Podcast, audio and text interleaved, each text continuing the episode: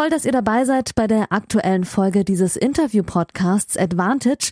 Hier bekommt ihr kostenlos die erste Hälfte des Gesprächs der neuen Folge. Das Gespräch endet nach der Hälfte des Interviews und das gesamte Interview, das gibt's exklusiv auf der Patreon-Seite dieses Podcasts unter www.patreon.com slash advantagepodcast. Und jetzt viel Spaß beim Hören.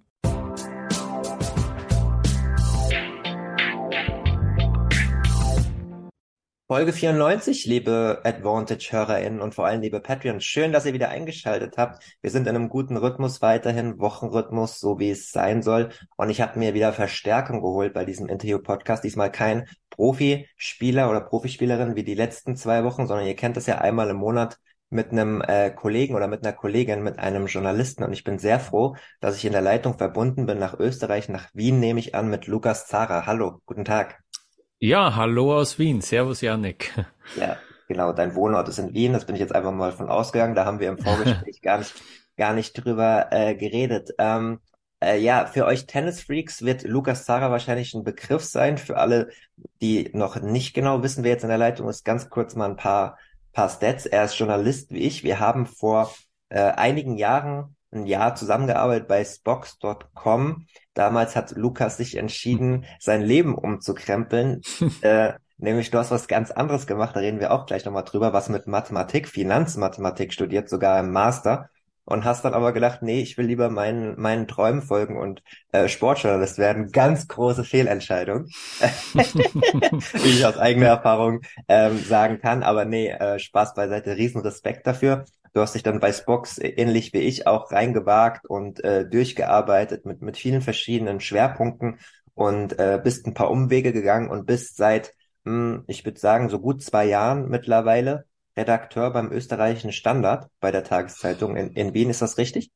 Mhm, ja, zweieinhalb Jahre sind es. Zweieinhalb Jahre schon, boah, wie die, mhm. wie die, wie die mhm. Zeit vergeht. Mhm. Hast du ja, auch ja. ein paar, paar Medienpreise schon gewonnen, unter anderem den Medienpreis der Wiener Gesundheitsförderung ähm, und berichtest unter anderem nach wie vor, wie damals bei Spock schon, auch federführend über Tennis und bist in Österreich sehr gut vernetzt und einer der äh, österreichischen äh, Kollegen, der am nächsten dran ist am Geschehen rund um Dominik Thiem. Und zu Beginn der Sandplatzsaison wollen wir heute schwerpunktmäßig über Dominik äh, Thiem reden. Das machen wir gleich, aber vorher noch ein bisschen über dich und mich und über ähm, Journalismus.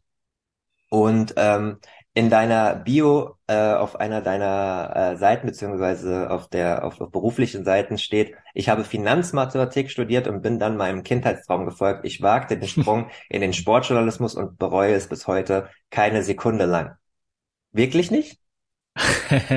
Sehr gut, was du alles findest.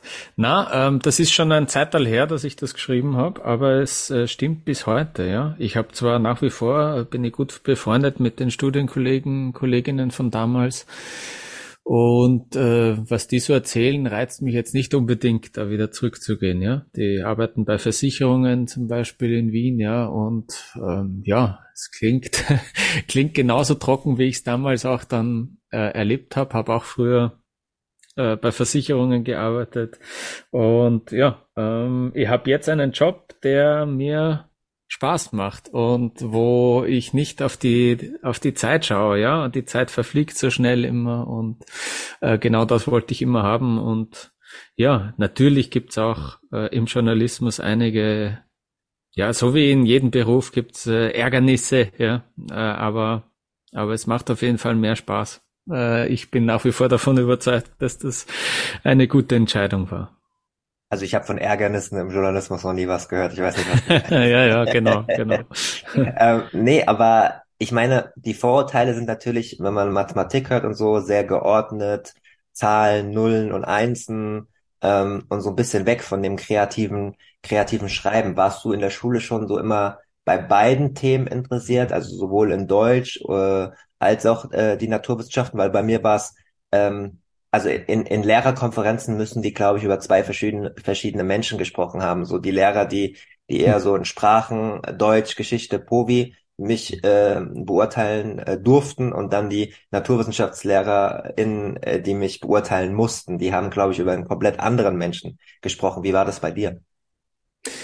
Ich habe mich einfach in, in, in Mathe so leicht an in der Schule. Es war irgendwie, äh, es war, es war immer, immer so, es hat mir irgendwie fasziniert oder ich weiß nicht, was es ist. Also diese Schulmathematik, das war irgendwie nicht so wirklich ein Problem für mich. Äh, und ich habe gemerkt, dass es anderen eben deutlich äh, schwieriger geht dabei.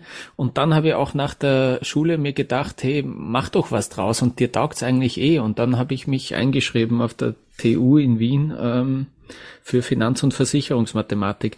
Und dann kam natürlich ein Kulturschock, weil äh, Unimathe ist nochmal ganz, ganz was anderes und äh, wirklich, ähm, ja, pff, äh, deutlich theoretischer und äh, ja, abgespaceder, würde ich jetzt einfach sagen, ja, was man da teilweise macht. Ich bin aber nach wie vor davon überzeugt, dass mir das bis heute was gebracht hat. Ja, dieses, ähm, ich weiß nicht, dieses vielleicht wirklich dieses lösungsorientierte Denken oder ähm, äh, ich habe jetzt keine Belege dafür, aber ich glaube schon, dass das, äh, dass das hilfreich war, äh, so ein bisschen äh, ja, zu kombinieren dann ein paar Sachen im Alltag oder jetzt im Berufsleben.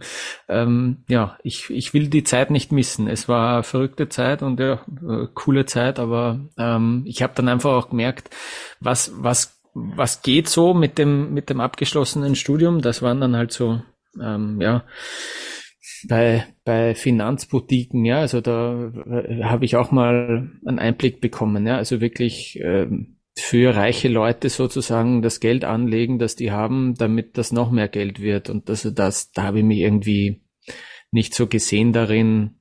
Einerseits äh, aus ethischen Gründen, andererseits aber auch habe ich gemerkt, dass da so viele Leute voll dafür brennen, ja, dass sie da 60, 80 Stunden die Woche arbeiten in so Investmentbanking und so. Ähm, das, äh, das, das war nicht ich. Und ich habe mir dann gedacht, was wäre denn so ein Job, wo es dir vielleicht bisschen egal ist, wenn du mal mehr als die vorgeschriebenen acht Stunden pro Tag vielleicht äh, arbeitest. Äh, und das war irgendwie, ja, immer der Sport. Ich war irrsinnig sportbegeistert schon immer, ähm, habe extrem viel Sport äh, geschaut und bin da, glaube ich, auch nach wie vor halbwegs breit aufgestellt, was die verschiedenen Sportarten betrifft. Ähm, du bist der, du bist der Mini-Flo-Regelmann. ja, also es, äh, ich glaube schon, dass, dass ich, ja, dass ich einen guten Überblick habe ähm, über einige Sportarten und Tennis war halt aber trotzdem immer ähm, schon die Nummer eins, muss ich sagen, äh, zu späten Schulzeiten und im Studium dann auch. Ähm, und das hat dann nochmal eine andere Dimension angenommen, auch durch Dominik Thiem, muss ich schon sagen. Da bin ich zuerst ähm, wirklich ja quasi Fan gewesen, natürlich. Also ich bin in der Wiener Stadthalle gesessen, dieses Match gegen Zonga damals, wo er zum ersten Mal irgendwie mhm. allen, allen in Österreich aufgefallen ist und da knapp im dritten Satz verloren hat, aber man sich gedacht hat, wow, der spielt ja unfassbar spektakulär. Und dann nebenhin über die Zeit zum, äh, zum Journalismus, dass ihn äh, schon aus anderen äh, Augen dann sehe äh, und beobachte. Ja, so ist das entstanden. Definitiv. Ähm, es ist ja so, also die, meine HörerInnen hier, die wissen auch, ich, ich, ich scheue wenig Risiko oder ich bin in meinem Lebenslauf öfter ins Risiko gegangen oder musste ins Risiko gehen, um meinen Traum vom äh, Journalisten weiter zu verfolgen und es ist bis heute immer mit Auf und Abs ähm, verbunden. Aber bei dir war es ja tatsächlich so, du hast einen Master äh, gehabt, einen, Job, ähm, ordentliches Geld verdient in der Branche ähm, und bist dann so ins Risiko gegangen, das korrigier mich, aber es war, glaube ich, so, du hattest damals ja bei Spox erstmal nur ein sechsmonatiges Praktikum, richtig? Mhm. Mhm, ähm, ja, genau. Entscheidend. Also ich, ich, ich bin immer sehr viel im Austausch mit Menschen und viele Menschen kommen zu mir und, und so Schulterklopfer, boah, Yannick, äh, du hast äh, gesagt als Kind, du willst das und das machen und dann hast du es gemacht und bist ins Risiko gegangen. Ich habe ja auch den und den Traum, aber ich würde mich das aus Sicherheitsgründen nie trauen. Wieso hast du dich getraut? Es klingt, es klingt unfassbar schön mutig. Äh, danke dafür, aber ich glaube, so war es gar nicht, weil immer, weil ich mich immer sehr, äh, ja, ich, ich fand das nicht so riskant, weil ich bin nach München gegangen und habe mir gedacht, ich probiere das jetzt und wenn nicht, dann kann ich ja immer ähm, zurückgehen in die Branche und äh, okay. bis, bis vor ein paar Monaten oder teilweise passiert das heute noch, dass mir die Kollegen von damals aus dem Studium sagen, hey, äh, wir suchen da gerade wen, äh, bist du, bist du wirklich ganz raus, meinst du das nach wie vor ernst? und dann sage ich, ja, ja, äh, ich habe damit abgeschlossen, aber also du, du hast halt da natürlich super Jobchancen und äh, im Journalismus genau das Gegenteil wahrscheinlich. Aber ähm, das war immer so mein Backup. Also das muss ich ganz klar sagen. Und ich habe mir gedacht, ja, dieses dieses halbe Jahr, ähm, das kann ich mir, äh, das kann ich mir locker erlauben. Mhm. Und wenn es eben nicht klappt, äh, dann war es ein schönes Experiment. Aber es ist irgendwie irgendwie gut gegangen bis bis heute, ja. Wir beide haben dann äh, Seite an Seite nach deinen Anfangsmonaten damals noch äh, in der Sportredaktion, in der Mehrsportredaktion, die gab's ja damals noch bei Spox, gearbeitet. Das heißt, wir waren äh, nicht nur mit Tennis, sondern mit wahnsinnig äh, vielen Sportarten immer täglich äh, beschäftigt. Und ähm, irgendwann gab's ja auch die Kooperation mit, mit Tennisnet für eine temporäre Zeit ähm, und dann auch mit der österreichischen Seite von Spox weiß ich noch, dass du da Kontakte geknüpft hast, natürlich als mhm. Österreicher und dann dafür auch gearbeitet hast. Ist es dann davon direkt sozusagen Angebot bekommen vom Standard oder wie war damals der Übergang von Spox hin zu dem Punkt, wo du heute bist? Ähm, ja, genau. Ich bin dann nach Wien gegangen, ins Wien-Büro von Spox und ähm, dann äh, ja über meine Tätigkeit für Tennisnet dann auch, ja genau, ähm, eben Tennisjournalisten in Österreich kennengelernt, eben auch einen Kollegen vom Standard und der äh, hat äh, glücklicherweise an mich gedacht, wie sie, wie sie eine Karenzvertretung gesucht haben. Also ein, ein Kollege aus der Sportredaktion ist, äh, ist äh, für fünf, fünf Monate waren das dann, glaube ich, ähm, in Karenz gegangen und hat äh, auf seine Tochter äh, aufgepasst und äh, da haben sie Ersatz gesucht eben für diese Zeit und dann haben sie mich gefragt, ob ich ob ich bereit wäre. Und dann bin ich gewechselt und dann danach haben sie anscheinend gesehen, dass das Hand und Fuß hat. Und dann habe ich in einem anderen Team äh, Unterschlupf gefunden und habe einen permanenten Vertrag beim Standard bekommen. Ja, so war das. Aber es hat sich irgendwie ähm, schon dann ausgezahlt, auch dieses, ich würde sagen, dieses Netzwerken oder dieses vielleicht auch mal äh, nach Feierabend noch zu einem Bundesligaspiel zu gehen, ja, oder zu einem Tennisturnier dann vielleicht doch nochmal, ähm, auch wenn du gerade nicht mehr im Dienst bist, dass du dann äh, dorthin schaust und schaust, was sich da vielleicht ergeben kann. Das war, das war irgendwie bei mir der Fall. Äh, ich würde schon sagen, glückliche Zufälle haben dazu geführt. Ja, aber ähm, eben auch, wenn ich nur daheim geblieben wäre, wäre das auch nicht passiert, glaube ich. Ja, das will ich damit sagen. Putting in the extra hours. Man, man, man, ja, ja, ein bisschen. Ja. Es fällt, es fällt natürlich aber auch leichter, wenn man ähm, das mag, was man macht, oder wenn man sozusagen sagt, ich möchte mhm. ein Ziel, ein Ziel verfolgen, äh, einen Job zu bekommen, bei dem ich glücklich bin oder nicht auf die Zeit schaue, wie du vor ein paar Minuten gesagt hast, ähm, dann ist man natürlich eher motiviert als bei einem Job, der nur Arbeit für einen ist, ne? Wenn man dann sagt, boah, soll genau. ich das genau. jetzt wirklich auch extra machen, ohne dass ich dafür bezahlt werde, das ist ja sowieso etwas, ne? Also im Journalismus wird man nicht für, für jede Stunde bezahlt und Überstunden hm. auch nicht. Und es ist, ähm, wie gesagt, schwer. Darüber haben wir aber schon öfter in diesem Podcast geredet. Ich würde lieber mal noch sagen, dass du den wahrscheinlich vorwiegend deutschen Hörerinnen nochmal erklärst, ähm, was ist denn der Standard genau in Wien? Äh, wo steht der so journalistisch in Österreich von der Größe her, aber auch von der Ausrichtung? Ähm, der Standard ist ein Qualitätsmedium in Österreich, der ähm, online äh, auch das ja, das zweitgrößte, mit das zweitgrößte Medium ist, äh, hinter ORF.at, also die öffentlich-rechtlichen ähm, haben auch eine, einfach eine starke Online-Präsenz. OF.at ist einfach die Seite, auf die du schaust, wenn du, wenn du Nachrichten schaust irgendwie. Das war, also das war irgendwie, seitdem ich mit dem Internet äh, begonnen habe sozusagen, ja, äh, äh, das, das, das ist einfach, das macht irgendwie gefühlt jeder in Österreich. Und der Standard ist da dann, würde ich sagen, mit auf Platz zwei immer wieder mal, ja. Ähm, es gibt natürlich die Krone, Krone.at, ähm, also die Krone ist die, das, die größte Zeitung Zeitung in Österreich, ja. Ähm, äh, Boulevardeska auf jeden Fall. Ähm, und auch nicht und, immer so unabhängig, ne? Ähm, natürlich, also einerseits, äh, das muss man sich mal vorstellen, die Kronenzeitung ist ein Sponsor des österreichischen Skiverbands, ja, genau, also die, ähm, äh, das ist, das ist sicher das größte Thema, die bekommen dadurch auch äh, ganz exklusive äh, Zugänge zu zu der wichtigsten Sportart in Österreich, ja, das Ski Alpin und eben den Wintersport auch generell. Ähm, man sieht auch zum Beispiel Skispringer, die haben ein fettes Kronenzeitung-Logo auf ihren Skisprung-Skiern äh, drauf, ja. Ähm, genau. Und, das ist ungefähr ja. so, nur um euch das mal einzuordnen, das ist ungefähr so wie zu Beginn der 2000er im Radsport das Team Telekom mhm. großes ARD-Zeichen ähm, auf der Brust hatte. Die ARD hat ja damals versucht, sowas ähnliches mhm. zu machen wie RTL in der Formel 1. RTL hatte zum Beispiel die Exklusivrechte an der Formel 1 und dementsprechend auch exklusiv Zugang zu dem damals größten Star Michael Schumacher etc. Und da hat sich das öffentlich-rechtliche so unter Druck gesetzt gefühlt, dass sie dann auch einen Exklusivvertrag mit dem Radsportteam geschlossen haben. Aber ähm, man kann natürlich nicht unabhängig, objektiv berichten, wenn solche Verträge bestehen. Das ist auch ein, ein Grundprinzip, den ich immer wieder in diesem, in diesem Podcast nenne. Unabhängigkeit als Journalist ist das A und O. Äh, deswegen ist dieser Podcast ja auch werbefrei. Deswegen zahlen jetzt fast wieder 50 Leute dafür und unterstützen mich auch über Patreon.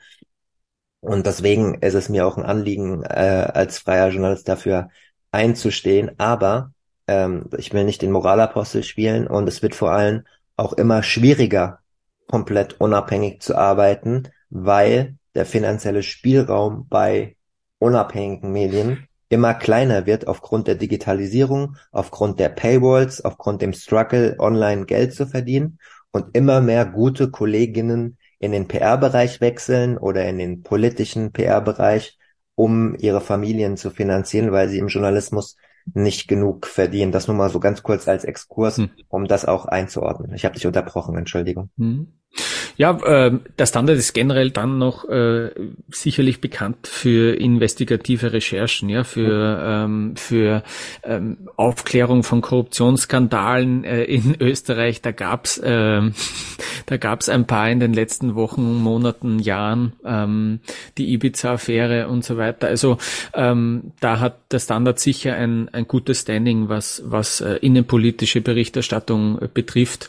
Und man muss auch noch sagen, dass der Standard äh, ähm, ein äh, ja sehr früh schon auf ähm, auf den Austausch in in in Foren, Online-Foren geschaut hat, ähm, dass äh, da war der Standard einfach einer der ersten Medien und das ist sicher im deutschsprachigen Raum auch ähm, mit das größte äh, Diskussionsforum. Also du mhm. kannst bei jedem Artikel äh, bei uns drunter kommentieren. Das haben ja mittlerweile ähm, sehr viele nicht alle mm, Online-Medien, aber ähm, genau, also diese diese Community ist auch einfach ein, ein großes Asset, glaube ich, was was der Standard ähm, hat. Ja.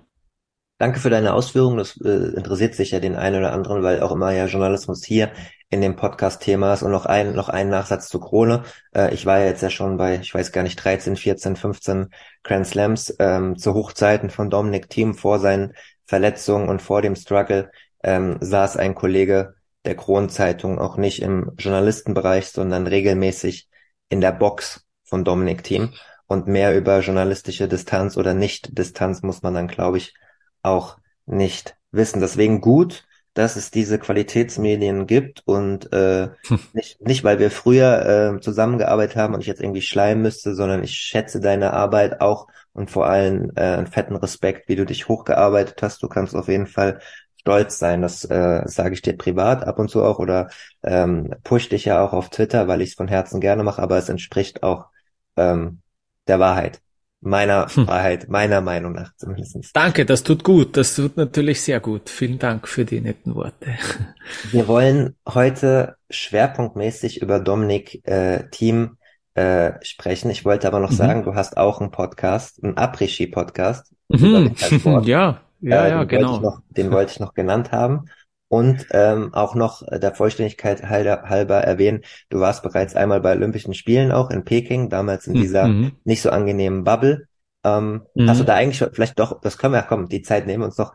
Hast du da irgendwas über dich gelernt in dieser Zeit? Ich meine, auf der einen Seite ist es das größte Sportereignis der Welt und man ist überfordert von den Eindrücken, mhm. ist dann aber in dieser Corona-Bubble drin, in einem sehr ja, restriktiven Land, wo man mhm. auch ein mhm. bisschen Respekt oder sogar Angst hat. Hast du da was persönlich über dich gelernt? Also die ersten Tage, die ich dort war, das muss ich echt sagen, da ist es mir äh, mental nicht gut gegangen, weil du auf einmal erst dann wirklich äh, spürst, was das bedeutet, in so einer Blase, in so einer wirklich sehr restriktiven Blase zu sein, dass du wirklich nicht aus dem Hotel raus kannst, ja, also dass du, dass du auch jetzt nicht jederzeit sagen kannst, hey, mir geht so schlecht oder ich will aus irgendeinem anderen Grund jetzt sofort mir ein Mietauto nehmen, zum Flughafen fahren und da nach Europa zurückfliegen. Das war einfach nicht so einfach nicht möglich. Ähm, äh, aber dann, wie es dann losgegangen ist, äh, dann war man eh so abgelenkt und auch so, äh, ja, muss, kann schon sagen, ein bisschen überwältigt von, von dieser, von, ja, ich habe das einfach früher als Kind natürlich im Fernsehen geschaut. Diese Olympischen Winterspiele für Österreich ist halt nochmal äh, sicher größere Sache. Und äh, ich habe mir dann einfach, das habe ich schon gelernt, ich habe mir dann einfach nach diesen drei Wochen äh, gedacht, es kann mich nichts mehr wirklich schrecken. Also das ist ein cooles, ein cooles Learning, so hey, ich habe das geschafft, wie schwer kann jetzt ja. äh, der nächste Task sein? Also wirklich, und das ist, das ist schon cool. Ähm, und ich bin bis heute sehr froh dass, und sehr glücklich, dass ich dort war und dass ich es gemacht habe. Klingt gut. Hm. Äh, wenn wir auch über mentalen Struggle gerade ansprechen, das möchte ich auch nochmal öffentlich in diesem Podcast betonen, äh, nach der Folge mit Florian Regelmann, wo ich mich ein bisschen geöffnet habe vor vier Wochen, habe ich ja mehr als ein Dutzend Nachrichten bekommen von euch HörerInnen. Da habe ich mich schon äh, für bedankt. Aber auch du hast mir aus dem Nichts eine längere WhatsApp geschrieben.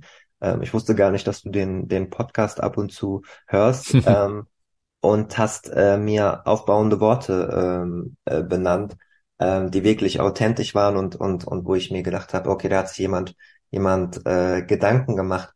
Ist das Thema denn bei dir irgendwie auch, also bei dem ganzen Arbeitsaufwand, äh, den du auch äh, auf dich nimmst, ähm, du hast auch eine, eine, eine kleine Familie, äh, führst eine Beziehung, ähm, die habe ich zum Beispiel nicht äh, momentan. Das heißt, ich kann mich eigentlich komplett auf mich und meine Arbeit fokussieren. Kommst du da manchmal auch an Grenzen?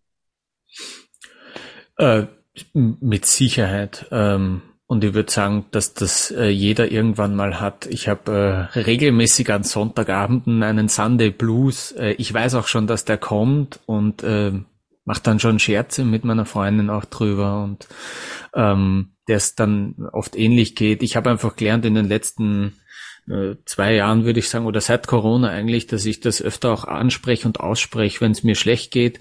Ich ähm, für mich persönlich hat das auch ein bisschen geholfen, dass man dann so ein bisschen eine Vogelperspektive drauf, äh, drauf hat und so kurz mal rational nachdenkt, warum geht's dir jetzt eigentlich schlecht? Ja, weil halt jetzt gerade irgendwie an einem Sonntagabend das ganze coole Zeug, das am Wochenende passiert ist, ähm, weiß nicht, Freunde getroffen, vielleicht auch mal Party gemacht am Samstagabend äh, und so weiter, dass das jetzt vorbei ist und dass man jetzt irgendwie halt jetzt wieder den in den Ernst äh, des Lebens zurückkehrt oder so.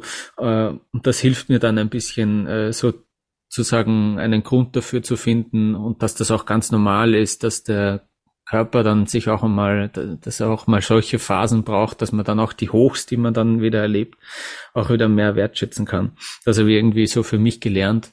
Und ich finde das immer super, wenn das irgendwer anspricht und ausspricht und ich bin voll dafür und ähm, ich sage dann auch gern mal, wenn in der Arbeit irgendwie so ganz kurz am Gang wer fragt, äh, wie es einem geht, dann sage ich auch, wenn es mir schlecht geht, einfach mal, ja, mir geht's nicht so gut, einfach auch mental weiß gerade noch nicht so warum und äh, bin bin da dagegen, dass man dann immer nur sagt, ja, eh gut und dir und dann war's das, ähm, sondern einfach mal ja ehrlich ist, wenn's wenn's so ist und im Sinne von hoffentlich vielleicht äh, bringt ja auch dann der Person, mit der ich gerade rede, äh, was äh, und die ähm, die erzählt einem dann vielleicht auch mal äh, etwas, wenn's wenn's das braucht. Ähm, genau, so gehe ich das an und ja, also das, ich glaube, da geht's vielen so und es tut einfach das habe ich gemerkt, es tut einfach äh, gut, wenn man, wenn man drüber redet, es anspricht, einfach irgend, mit irgendwem kurz drüber redet, äh, geht's mir immer ein bisschen besser danach, ja.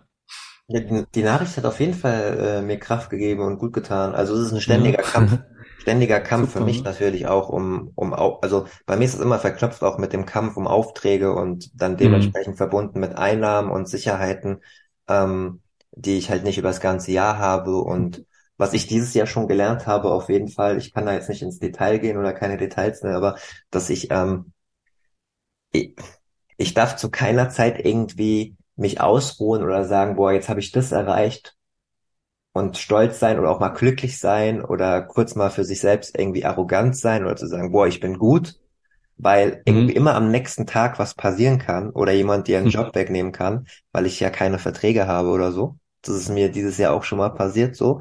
Und das ist aber so schwer fürs Selbstwertgefühl, weil man muss ja auch irgendwann mal Bilanz ziehen und sagen, wenn es gerade, wie du es gesagt hast, so diese Vogelperspektive annehmen, äh, fällt einem relativ schwer, dann auch mal zu sich selbst zu sagen, das hast du gut mhm. gemacht.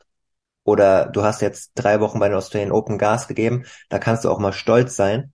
Aber irgendwie zwei Tage später kommt dann von einem von den sieben Medien etwas negativeres Feedback und entzieht mhm. dir irgendwie die, die, ähm, keine Ahnung, die Arbeit fürs nächste Grand Slam und schon rechnest du wieder durch, ob deine finanziellen Schäfchen reichen.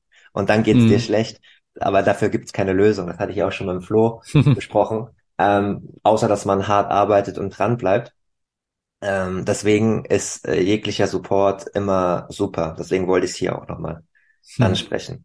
Und ja. Nein, glaube, einfach äh, auch unbedingt äh, so so Sachen, die man erreicht hat, geschafft hat, auch mal ein bisschen mehr abfeiern. Ja, äh, auch auch das gelingt mir überhaupt nicht. Äh, heute ist ein Formel 1 Text von mir äh, fertig geworden, äh, veröffentlicht worden und ich denke auch schon wieder nur mehr an den nächsten, anstatt dass ich mal kurz äh, mich freue, dass das äh, ganz gut geklappt hat oder so. Ja, also es ist einfach das, das ist halt Tweet, so. Ja, ich habe einen Tweet gesehen von irgendeiner ich denke, es war eine Journalistin ähm, im Januar, äh, die geschrieben hat, äh, das Schlimmste, ja, es muss eine Journalistin gewesen sein, das Schlimmste am, äh, äh, am Dasein eines äh, Journalisten, einer, einer Journalistin ist, dass ich nach der Fertigstellung eines nächsten Text, eines Texts schon wieder den nächsten Text schreiben muss. Mhm, mhm.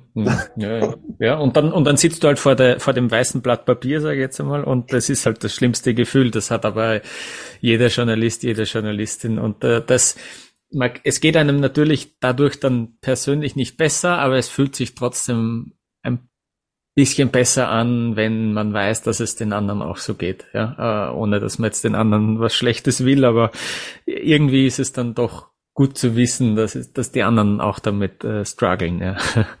Hundertprozentig. Also vielleicht nochmal eine, eine Anekdote auch zu erzählen. Äh, drei, dreieinhalb Wochen ähm, Arbeit in Australien ähm, sonntags ist das, ist das Herrenfinale. Meine letzten beiden Texte geschrieben. Auch noch ein Doping-Text, einen hintergründigen vorbereitet, der dann erstmal auf Halte gestellt war, weil der Chef der FAZ äh, eine Woche nicht da war und dann hatte ich noch anderthalb Tage äh, bis zum Abflug. Und da ist dann die Anspannung abgefallen. Ich war richtig happy, weil ich ich hätte nicht besser arbeiten können die dreieinhalb Wochen. Das heißt nicht, dass ich jeden Text gut geschrieben habe, aber mhm. ich persönlich hätte nicht mehr Energie reinstecken können mhm. auf einer täglichen Basis, hatte mir nichts vorzuwerfen, sozusagen wie ein Sportler, der beim Interview sagt so, äh, ich habe alles gegeben, ich habe mir nichts vorzuwerfen so. Und dann war ich mit zwei äh, Australiern, die ich schon Jahre kennengelernt hatte, waren wir natürlich mal aus am Montagabend, mhm. was getrunken, äh, versucht loszulassen und so weiter. Und in diese Phase rein mit der Zeitverschiebung habe ich äh, ein Telefonat bekommen mit einem nicht so guten Feedback von einem der Medien denen auch relativ viel Druck gemacht haben. Und ähm, mal komplett weg, ob das berechtigt war oder nicht, ähm, das kickt einen so sehr, weil man mhm. praktisch, äh, ich, das ist das immer als freier Journalist, man ist ja das letzte Rad am Wagen, meine ich gar nicht böse. Äh, zum Beispiel, wenn wir jetzt Kontakt hätten, wenn ich für euch schreiben würde, du hast ja 99 andere Tasks ähm, zu erledigen beim Standard und sozusagen der Tennistext von Yannick Schneider ist einer dieser 99 Tasks. Also möchtest du natürlich, dass Yannick Schneider diesen Text ähm, mit Überschrift, äh, Zwischenüberschriften äh, genau in der Länge, wie vereinbart war, abgibt, pünktlich. Und dann hoffst du natürlich darauf, okay, das ist der Yannick, der hat schon die und die Berufserfahrung, dass das inhaltlich äh, super stimmt, dass du möglichst wenig ähm, Arbeit hast, äh, außer ihn halt zweimal zu lesen und die wenigen Rechtschreibfehler zu verbessern, dass er dann auf die Seite kann oder ins Blatt kann und alles ist gut. So. Mhm. Und wenn man mal mehr Arbeit macht, weil man für sechs oder sieben Medien arbeitet und drei Texte an einem Tag hat, was die Medien ja irgendwie in Kauf nehmen müssen, weil sie mich nicht so gut bezahlen, dass man nur einen Text am Tag für sie schreiben könnte. Das ist ja sozusagen der Deal eines freien Journalisten am anderen mhm. Ende der Welt. Dann kommt es manchmal halt zu diesen äh, dass auch mal was nicht so gut klappt und ähm, derjenige mehr Arbeit hat oder noch mal länger an dem Text lesen muss oder vielleicht vier Zeilen kürzen muss oder noch mal nachfragen muss oder man muss noch mal Mail schreiben. Das ist sehr äh, subjektiv und natürlich auch sehr sensibel das Thema. Aber was ich dann einfach gemerkt habe, man hat gar keine Zeit, mal kurz innezuhalten oder äh, zu sagen, hm. ja, ich habe wirklich gute Arbeit gemacht, sondern die letzten 14 Stunden dann bis zum Abflug, auch in dem Moment, wo ich in dieser Bar war und ein bisschen was getrunken hatte, war eigentlich mein Aufenthalt gelaufen, mhm. weil ich es nicht mehr genießen konnte, weil ich dachte, okay, das Medium ist jetzt unzufrieden, die buchen mich vielleicht nicht mehr und ich habe sofort angefangen, über die Zukunft nachzudenken. Und das ist das mhm. Brutale. Und dabei waren vielleicht 85, 90, vielleicht sogar 95 Prozent meiner Arbeit auch objektiv wirklich okay. Mhm. Und das, das aber ja. es ist einfach, also das mal nur, um auch das nochmal so, so darzulegen, ähm, das war jetzt ja schon relativ detailliert. Ähm, mhm. Keine Ahnung. Äh, da wird es, glaube ich, auch nie eine Lösung für geben, Lukas, ne? So. Das, das ist ja eine ganz natürliche Reaktion auch von dir dann und das ist eine große Kunst, ähm, Sachen einfach auszublenden. Ich würde das viel gern viel besser können. Ob es jetzt der Kerl ist, der neben mir im Kino sitzt und äh, laut ist oder irgendwie, dass ich mich dann nicht auf den Film konzentrieren kann. Oder ob es eben ein negativer Kommentar im Standardforum ist oder auf Twitter oder ähm, ob es eben dann auch Feedback ist von einem äh, Auftraggeber, wenn man freier Journalist ist. Das kann man eben dann nicht. Wir sind ja menschlich und das ist ja ganz natürliches Gefühl und es ist einfach ein, ein blödes Timing gewesen dann bei dir natürlich, ja. Ähm, aber ja, ja, ich verstehe es, weil natürlich nimmt man sich das eine negative Feedback dann zu Herzen und vielleicht haben diese anderen sechs Medien was Nettes gesagt oder vielleicht gar nichts gesagt, weil sie eben auch ja gar nicht die Zeit haben dazu, dass sie sich jetzt da groß voll, voll. um ein Feedback kümmern und die waren zufrieden, aber das äh, nimmt man dann halt nicht so wahr, ja. Voll. Ja, so ist es. Also ich brauche auch nicht, ich brauche auch nicht dauerhaft irgendwie Bestätigung oder so. Meistens ja, ja. tatsächlich so, wenn nichts kommt, dann war alles okay. Äh, mhm, mhm. Äh, und über negatives Feedback beschwere ich mich auch nicht. Äh, und dass ich auch Fehler mache und manchmal nicht so gut abliefere, ist auch menschlich bei dem, bei dem Pensum vor allem. Nur es mhm. war halt einfach vom Timing maximal so, wo ich mir dachte, so, okay, äh, das Schicksal so ein bisschen sehr zentriert auf einen selbst in dem Moment. Das Schicksal will gar nicht, dass ich glücklich bin, so ein bisschen, weißt du, so, what does it mhm. all mean? Äh, und dann richtig so dramatisch mit ein bisschen Alkohol vielleicht im Kopf auch. Naja, aber hm. äh, das gehört zum Leben dazu und jeder muss ähm, lernen, damit umzugehen. Umso schöner und wichtiger, ich benenne es nochmal an der Stelle, ist euer ganzer Support hier als HörerIn. Ähm, wir gehen wieder auf die 50 zu, noch zwei, drei äh, Patreons und dann habe ich wieder 50 Unterstützer. Wir waren vor einem Jahr mal fast 70. Äh, gab ja dann auch ein paar stillere Zeiten. Ich bemühe mich sehr, dass das jetzt wieder regelmäßig passiert. Nächste Woche kommt wieder ein Tennisprofi. Ich verrate den Namen noch nicht, nur so viel. Der hat sich äh, deutschsprachig ähm, jetzt auf äh, das Doppel ähm, spezialisiert und ist letzte Woche in die Top 100 eingezogen. Nur mal so viel, vielleicht der eine oder andere kann sich schon äh, denken, hm. wer das ist. Ähm, und vielen Dank für die Unterstützung, wie gesagt, auf Patreon unter www.patreon.com slash advantage podcast könnt ihr mich unterstützen. Ab zwei Euro im Monat, ab fünf Euro im Monat gibt es jede Folge zuerst und in ganzer Länge und auf Instagram unter advantage-podcast könnt ihr diesem Podcast folgen. Lukas könnt ihr vor allem auf Twitter folgen. Lukas Zara, Folgeempfehlung. Auf jeden Fall. Und jetzt kommen wir endlich zum eigentlichen Thema, aber es ist trotzdem okay, dass wir drüber geredet haben, weil es wichtig ist. Wir wollen über Dominik ähm, Team reden, der, und damit fangen wir mal an, wie ich in einem aktuellen TV-Interview noch gesehen habe, äh, kürzlich ein Bienenhotel gebaut hat. Weißt du das? Ja, ja, das ist eine Aktion, die schon ein bisschen länger läuft, ja, ähm, genau. Da war äh, jetzt, äh, das war zum zweiten Mal so eine Pressekonferenz, wo auch äh, Sebastian Vettel äh, dabei war. Ähm, witzigerweise, dass sie den auch ähm, da da sozusagen gewinnen konnten dafür. Ja.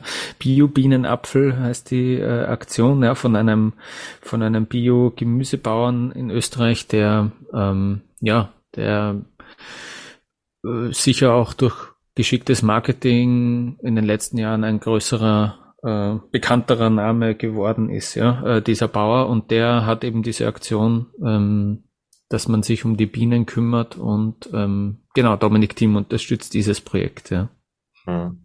Ähm, ich habe das äh, zweieinhalbminütige TV-Interview bei diesem Pressetermin gesehen äh, mit einer sehr äh, eloquenten und auch empathischen äh, Kollegin, die das geführt hat, also die hat den richtigen Ton getroffen.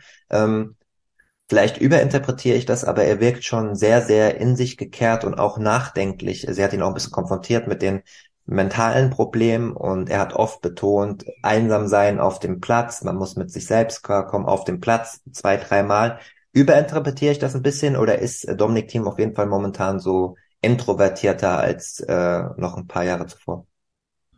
Ja, das hat sie ein bisschen, ähm, das hat sich knapp vor seiner Verletzung, glaube ich schon, hat das ein bisschen begonnen, wo er dann schon einmal darüber geredet hat, dass es eben, wie es ihm, wie es ihm einfach mental geht, äh, sehr analytisch und äh, mit der Zeit macht er das äh, immer öfter, auch weil man, glaube ich, also kann jetzt auch aus eigener Erfahrung sagen, man weiß, dass er darüber schon mal gesprochen hat, ja dann probiere ich es aber auch äh, in meinem Interview jetzt äh, selbst äh, nochmal vielleicht auch aus dem Thema etwas, ja, äh, etwas ja. zu erfahren. Mhm. Und äh, er spricht da, da auch regelmäßig drüber. Also wenn man ihn dazu befragt, ähm, antwortet er dir, dass es eben, ja, dass es eben äh, mental nicht so, nicht so gut klappt vielleicht oder dass er sich sehr viel Druck macht, sehr viele Sorgen macht. Er sagt doch, äh, hat er früher auch schon gemacht, äh, dass er zu Beginn von Matches extrem nervös ist. Ähm, kann ich mich erinnern, schon vor einigen Jahren Matches in Wien, ja, ähm, wo er dann sagt, hey, ich war wirklich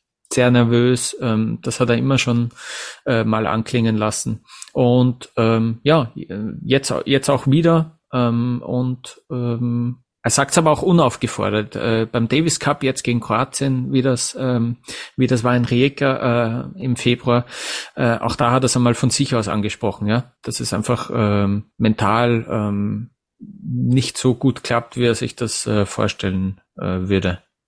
Ja, Lukas, du hast den äh, Davis Cup äh, gegen Kroatien ja angesprochen. Ähm, du warst vor Ort und hast auch ein exklusives Interview gehabt mit Dominik Thiem. Das ist jetzt, ja, zwei Monate her.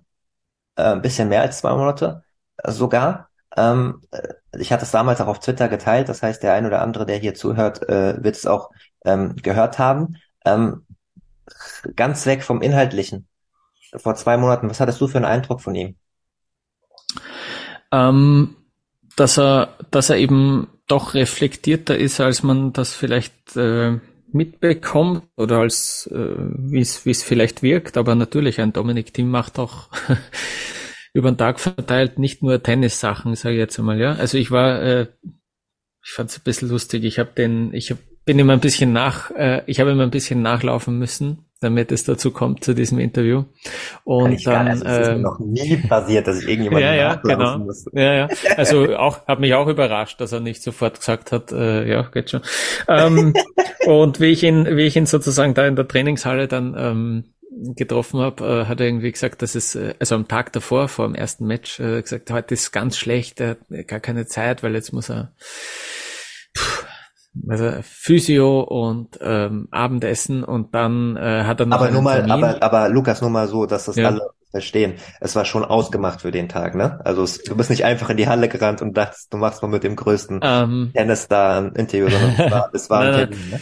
Äh, Im Gespräch mit dem österreichischen Tennisverband äh, habe ich natürlich schon länger im Vorhinein ja, angefragt ja. und der hat und der hat gesagt, das kriegen wir schon hin, das kriegen wir schon hin, das passt schon, ja, so ein bisschen eine äh, österreichische Herangehensweise vielleicht auch, ja. Und dann hat sie das eben nicht als so äh, simpel herausgestellt. Aber ja, es hat sie eben dann auch ausgezahlt, ihm ein bisschen auf die Nerven zu gehen. Das muss man halt manchmal machen. Und dann sagt er mir halt, ja, aber er hat am Abend dann einen Termin. Und ich denke mir, äh, Entschuldige, er war okay, ähm, was ist los? Und dann sagt er, ja, ich habe Italienischkurs von 18 bis 19 Uhr oder so. Okay, ach so, okay. Na gut, das ist ja wirklich eine, eine, eine sagen wir mal, ein valider Termin, den man haben kann, irgendwie noch äh, in der Zeit, wo man gerade frei hat. Ja? Und dann äh, hat aber eh gleich vorgeschlagen, okay, aber danach wird's gehen, ja. Äh, machen wir eine Viertelstunde nach, nach Ende von dem Italienischkurs. Ja, passt. Und dann haben wir uns getroffen in der Lobby und dann hat das geklappt, ja, genau. Aber ja, ähm, äh, da hat er mich ein bisschen überrascht, muss ich sagen. Habe jetzt nicht damit gerechnet, dass der, ähm, dass der da im dazwischen immer in Hotelzimmern Italienisch lernt, ja. Also ich habe mit Dominik Thiem vor allem noch in meiner Tennismagazin-Zeit bis ähm, Oktober 2019 regelmäßig äh, Kontakt gehabt, zwei Interviews auch mit ihm geführt fürs Tennismagazin, damals noch vereinbart mit, mit, mit Günther Presnik, der damals ja noch den die, äh, die Kontrolle mhm. über ihn hatte und das damals auch wirklich so ging. Beim Turnier in Hamburg zum Beispiel, äh, Presnik hat den Daumen gesenkt oder gehoben und dann stand zehn Minuten später Dominik Thiem äh, mhm. vor einem und mhm. war interviewbereit. Ähm, da ist er heute natürlich ja viel selbstständiger und die, die Themen haben sich geändert. Was ich damals aber schon gemerkt habe, auch im Vergleich zu anderen äh, Top-Spielern, ähm, Dominik Thiem ist jemand, der immer Augenkontakt äh, sucht, der sich Leute auch merkt, der freundlich Hallo und Tschüss sagt, auch wenn er nicht äh, gut gelaunt ist und sozusagen äh, soziale Skills und Manieren miteinander verknüpft, auch wenn man mal nicht äh, einer Meinung ist. Es gibt ja dieses berühmte Zitat von ihm, I would put my hand into fire für andere Spieler, was das Thema mhm. äh, Doping angeht. Als das mhm. damals war mit dem mit dem chilenischen äh, Spieler, sein Coach ist ja äh, Chilene und da gab es dann halt so ein paar, paar Verbindungen, wo er auch wusste, dass ähm, die Geschichte von mir kam, beziehungsweise die Frage und so weiter. Äh, aber er trennt das voneinander. Das machen zum Beispiel auch nicht alle Spieler. Deswegen ähm, ähm, rede ich immer sehr gerne mit ihm ähm, beruflich. Geht dir das ähnlich so oder ist das mit nationalen Kollegen in Österreich ein bisschen distanzierter, weil auch der ein oder andere vielleicht äh, Boulevardeska über ihn, über ihn berichtet? Äh, mein, mein Eindruck ist, wenn das Setting klar ist und er jetzt jetzt hier für Fragen zur Verfügung steht, dann behandelt er jeden und auch jede Frage mit Respekt. Äh, ja. Auch wenn sie noch so äh, dubios vielleicht ist oder irgendwie äh, eine, eine schräge Frage oder von mir aus eine boulevardeske Frage oder einfach eine lockerere Frage ist, dann dann äh, kommt es auch öfter mal vor, dass er, dass er kurz äh, bisschen drüber lacht über diese Frage, dann nochmal kurz einatmet und dann eine Antwort die gibt, ja. Und das ist äh, so, so nehme ich ihn wahr. Wenn, ähm, wenn man ihn irgendwie abseits davon kurz erwischen will oder so, ja, ähm, dann, dann kann er dir das schon auch zeigen, dass das jetzt äh, nicht angebracht ist oder, oder irgendwie dann habe ich hin und wieder das Gefühl, dass er sich halt, äh, dass er sich halt auch noch Unterstützung sucht von äh, anderen Leuten, die da gerade ähm, ja, vielleicht die Verantwortung übernehmen und äh, dir dann die Absage geben, ja, weißt du, wie ich meine? Also, dass er dann, ähm, dann fällt es ihm vielleicht auch hin und wieder schwer, äh, dir ganz klar zu sagen, sorry, aber es ist jetzt wirklich kein passender Zeitpunkt, ähm, äh, mal machen wir es wann anders, ja. Ja, da ähm, ist so er natürlich auch weniger, da ist er natürlich auch weniger abgeschirmt als jetzt äh, absolute Topstars. Ne? Also früher hat, hat äh, Presnik das komplett übernommen. Jetzt war er ja bis vor kurzem, da reden wir gleich auch nochmal drüber, bei, bei Cosmos. Jetzt macht das Management sein Bruder. Du wirst morgen mhm. mit ihm sprechen in einem Interview. Ähm, der Vater spielt eine große Rolle, ob das gut oder schlecht ist. Da hört man auch unterschiedliche Sachen darüber. Das ist natürlich alles sehr familiär geprägt und jetzt nicht zum Beispiel irgendwie ein Top-Manager, der den Arschloch-Modus übernimmt, so dass der Spieler gar nicht das Arschloch ist, ne? So, das mhm. ist genau das, was du jetzt ja gerade mhm. angesprochen mhm. hast. Ähm, mhm. ja. Der Grundtenor dieses Interviews, damit hast du ja auch Überschrift, äh, glaube ich, so darüber gezogen. Ich möchte meinen Tennis wieder mehr genießen. Wie gesagt, es war Anfang Februar, um auch nochmal alle auf den gleichen Stand zu bringen. Ähm, die meisten werden das wissen. Dominik Team natürlich verletzungsgeplagt am Bein und vor allem Handgelenk, am Spielhandgelenk ähm, jahrelang äh, Probleme gehabt und ausgefallen und jetzt auch schon mehr als ein Jahr äh, auf dem Weg zurück zu alter Stärke, ähm, mehr als am Struggeln, das kann man, glaube ich, ähm, so auch sagen. Ähm, fünf Pleiten in Serie dieses Jahr, diese Woche erst sein zweites Einzel überhaupt in dem Jahr gewonnen gegen Landsmann Ofner, ganz knapp im dritten Satz und seit deinem Interview sind zwei Monate vergangen. Hm. Wo steht er denn, Lukas? Hm. Wo steht Dominik? Ja. Naja, ein, ein bisschen ist es schon natürlich äh, im Strudel. Der hat eine Erwartungshaltung natürlich an sich selbst. Äh, was, man hört immer wieder, dass, es, äh, dass, er, dass er mit den Trainingsleistungen zufrieden ist, dass es im Training sehr gut funktioniert. Und dann, wenn er auf den Platz geht, ist es eben so, dass er nervös wird. Ähm, ich finde auch, man sieht es ein bisschen an, an der Shot Selection in, in äh, engen Momenten. Ähm, finde ich schon, dass er da äh, unglücklich äh, agiert hin und wieder. Äh, und er wird wahrscheinlich auch selber merken, hey, das war früher, das war früher automatisch ähm, einfach, das ist ging natürlich, das ging natürlich, dass ich den richtigen Schlag zum richtigen Zeitpunkt setze. Ähm, das ist ihm jetzt nicht mehr so. Er muss sich alles ganz hart erarbeiten, so wie das äh, jeder Profi macht, aber er merkt halt, dass das ähm, dass das wirklich äh, schwieriger ist, als man das, sich das vielleicht vorstellt. Ähm, und äh, ja, diese diese Vorhand ist halt nach wie vor nicht äh, nicht so eine äh, ein, ein Asset, wie es vor der Verletzung war. Äh, er spricht sehr häufig davon, dem Gegner Schaden zuzufügen, im Sinn von eben, äh, dass man die Oberhand gewinnt in einem Ballwechsel. Da spricht er sehr oft drüber, äh, kommt mir vor. Und ähm, das merkt er eben, dass diese Schläge dass das, auch diese Vorhand nach wie vor, ähm, gibt es auch Statistiken, das ist belegt, äh, die kommt nicht so schnell daher wie vor der Verletzung. Äh, auch der Spin, den kriegt er noch nicht so äh, auf den Ball, wie das vor der Verletzung äh, der Fall war. Die ja. Rückhand, die ist sicher ähm, äh, gleich gut, die ist sogar, sagt er selber, fühlt sich sogar ein bisschen besser an als vor der Verletzung, einfach auch weil er sie öfter verwendet hat, äh, weil er früher vielleicht noch diese paar Schritte locker gegangen wäre, um die Rückhand zu umlaufen, weil die Vorhand dann einfach auch so brachial war teilweise. Also der hat ja äh, wirklich auch unfassbar spektakulär gespielt. Deswegen hat er ja auch zumindest in Österreich unfassbar viele Leute wieder für Tennis äh, begeistert und ähm, und für Matches von ihm selbst begeistert. Die Leute haben das äh, haben das äh, sich angeschaut im Fernsehen, ja. Ähm, ein wirklicher Hype um ihn herum. Nicht umsonst auch ähm, bemüht sich oder hat sich Servus TV dann der TV-Sender extrem darum bemüht, äh, Tennisrechte zu bekommen äh, mit Matches von Dominic Thiem. Spielt natürlich auch eine Rolle, dass, äh, dass er gesponsert wird, auch von Red Bull und Servus TV Red Bull ähm, gehört. Aber da war ein richtiger Hype darum. Man weiß ja, wie spektakulär er spielen kann, wie gut er spielen kann. Ich äh, kann mich erinnern, ich war damals in Madrid, wie er Natal geschlagen hat in zwei Sätzen. Das war ein unfassbares äh, Match damals. Äh, da waren alle begeistert. Dieses US Open Finale, das war vom Niveau her äh, natürlich nicht so äh, ein Leckerbissen, aber das war aus der komplett österreichischen Brille gesehen äh, natürlich ein, ein Highlight, äh, unfassbar auch irgendwie, ähm, obwohl das äh, ohne Zuschauer war, obwohl ähm, beide Krämpfe gehabt haben dann in diesem Tiebreak. Gegen wen ähm, hat er ähm, nochmal gespielt da? Ich hab's vergessen. Ja, ja, das wirst wahrscheinlich äh, nicht mehr wissen, ja, genau. Äh, Sascha Zverev war das, ja. Ah, ja, stimmt. Ja, ja. genau, genau, ja.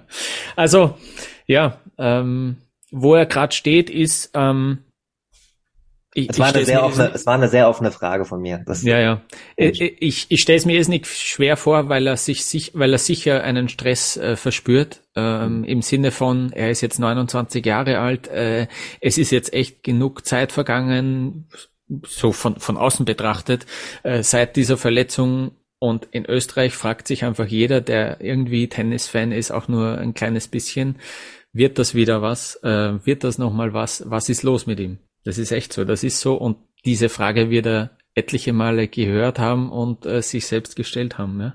Und endgültig beantworten können wir es auch hier nicht. Aber, Alles gut, ja. du hast diese offene Frage schon, schon mit, mit, viel Inhalt äh, gefüllt. Es geht ja auch um, ein bisschen um die um die Zwischentöne, um, äh, mhm. um, um sich Wahrheiten anzunähern. Ähm, das hast du äh, schon sehr gut gemacht und du hast ein paar Sachen erwähnt, was auch HörerInnen angesprochen haben. Ähm, du weißt das, ab dem 7-Euro-Pledge äh, bei Patreon kann man eigene Fragen einreichen. Es sind ähm, drei Fragen heute gekommen. Eine von einem neuen Patreon. Sebastian, vielen Dank für deine Unterstützung. Es ging nämlich um die Vorhand, die du ja auch angesprochen hast.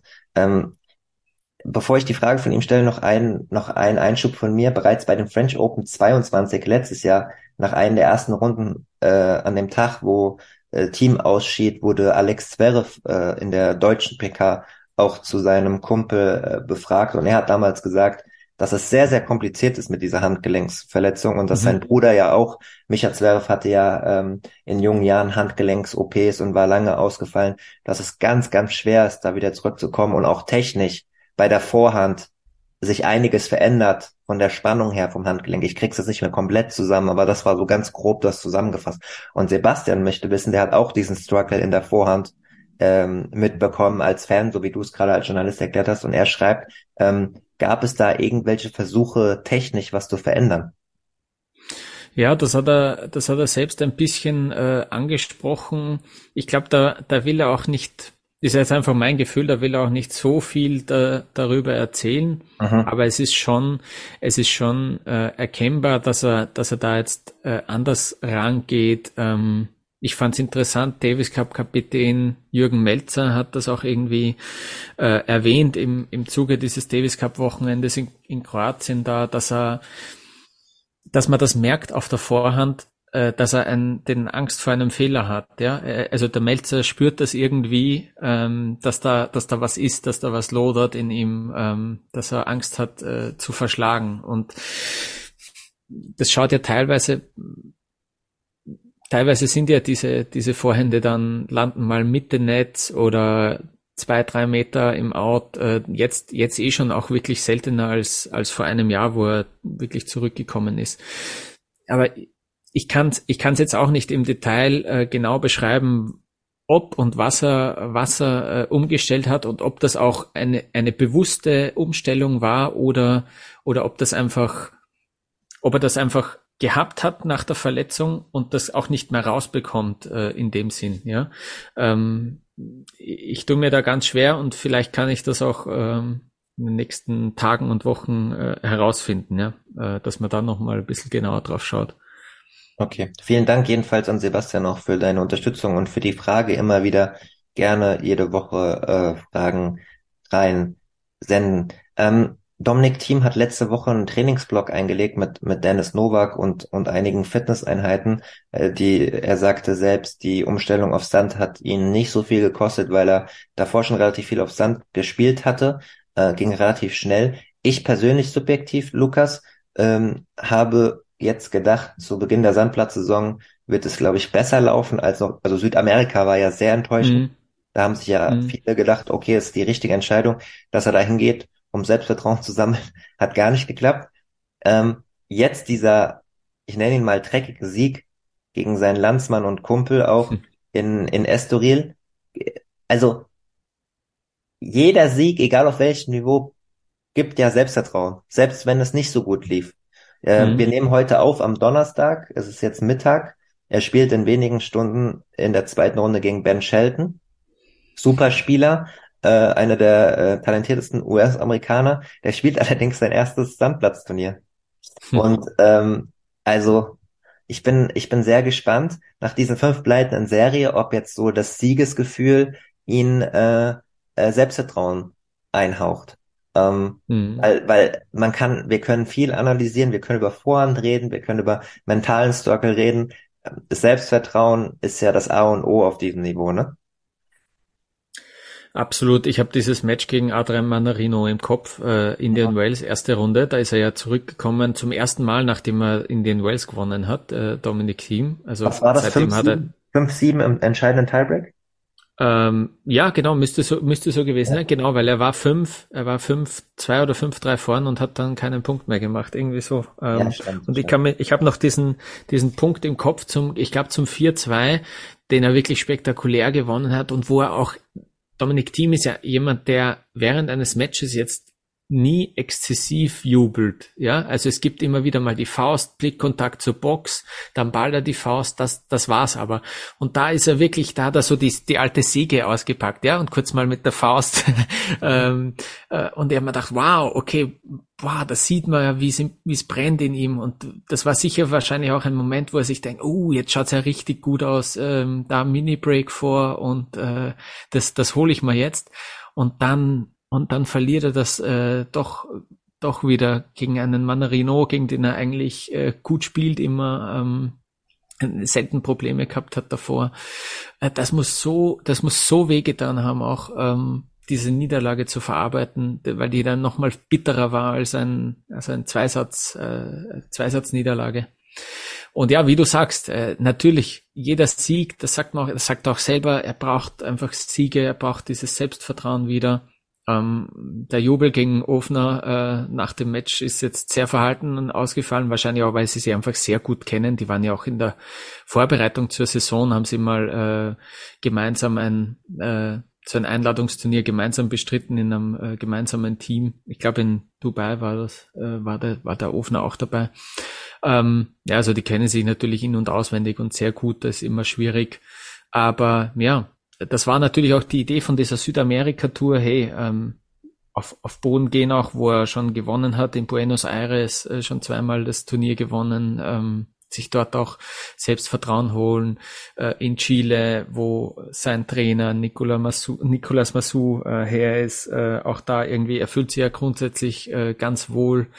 Ähm, auch so in spanisch äh, sprechenden äh, Ländern. Ähm, ja, hat, hat nicht geklappt und das muss halt äh, einfach dann, du hast halt stelle ich mir jetzt vor, du hast ja dann irrsinnig viel Zeit bis zum nächsten Match äh, drüber nachzudenken, dass du dieses Match da verloren hast, wenn du an einem Montag, an einem Dienstag ausscheidest. Äh, das, das und das haben wir Topspieler nicht in der Regel. Ne? In der Top, also mhm. äh, auf, auf dem Niveau, auf dem er war, ist er ja bei den Turnieren, die er gekommen ja. sagen wir mal, in der Regel im Schnitt mindestens mal Viertelfinale, Halbfinale. Genau. Dann, ja. dann Ins hast Wochenende du ja schon Stress, rein, ja. Genau, und dann hast du ja schon Stress, deine Verpflichtungen zu erfüllen. Also du, hm. du, du musst deine Sachen packen, fliegst von A nach B, äh, hast viel zu wenig Trainingszeit, dich ähm, zu, äh, zu akklimatisieren, ähm, musst als Star bei dem nächsten Turnier auch noch Medienverpflichtungen nachkommen oder Turnierverpflichtungen, wenn du eine Antrittsprämie hast, musst, musst bei dem Sponsorenmeeting ankommen, musst abends bei äh, den Grüßonkel geben und spielst dann mhm. äh, am nächsten Tag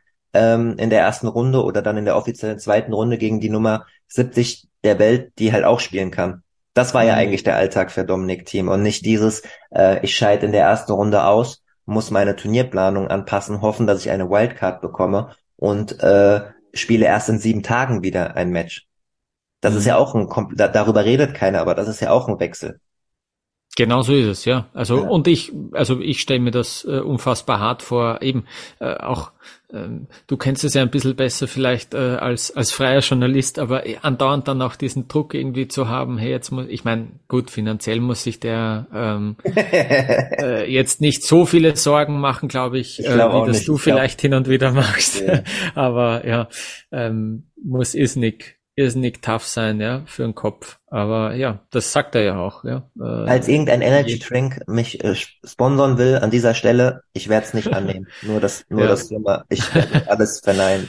Negieren. Okay, ja. Dieser Podcast ja. bleibt, äh, bleibt werbefrei. Ähm, Alles, es ist, es ist die Wahrheit, aber es war jetzt trotzdem auch ein Spaß. Äh, wir, wir bleiben bei Dominic Team. Äh, äh, José Mogado, äh, den, den man von Twitter kennt, ähm, der jetzt natürlich auch in Portugal äh, vor Ort ist, äh, hat Dominic Team zitiert mit den Worten, ich hoffe, dass dieser Sieg der Anfang von etwas ist. Ähm, ich spiele eigentlich viel besser als in der zweiten Jahreshälfte 22, als ich Spiele hm. gewonnen habe. Mein Ball ist äh, heavier, hat er gesagt. Ich kann ja, den Gegnern wehtun. Das, was du auch schon äh, äh, vorhin gesagt hast, ähm, dass er das oft sagt. Und er hat gestern gesagt, nur einige Dinge laufen noch nicht so, wie ich es mir wünsche. Zwei Fragen dazu. Spielt er wirklich besser als in der zweiten Jahreshälfte von 22? Und was läuft noch nicht so? Das war der erste frei zugängliche Teil der neuen Folge. Die zweite Hälfte hört ihr exklusiv auf der Patreon-Seite www.patreon.com slash advantagepodcast. Dort könnt ihr mit einem kleinen monatlichen Beitrag dafür sorgen, dass es diese langen, unabhängigen Interviews ohne Werbung regelmäßig gibt und unterstützt zudem Yannicks unabhängige Arbeit als freier Journalist im Tennis-Doping- und Sportpolitikbereich.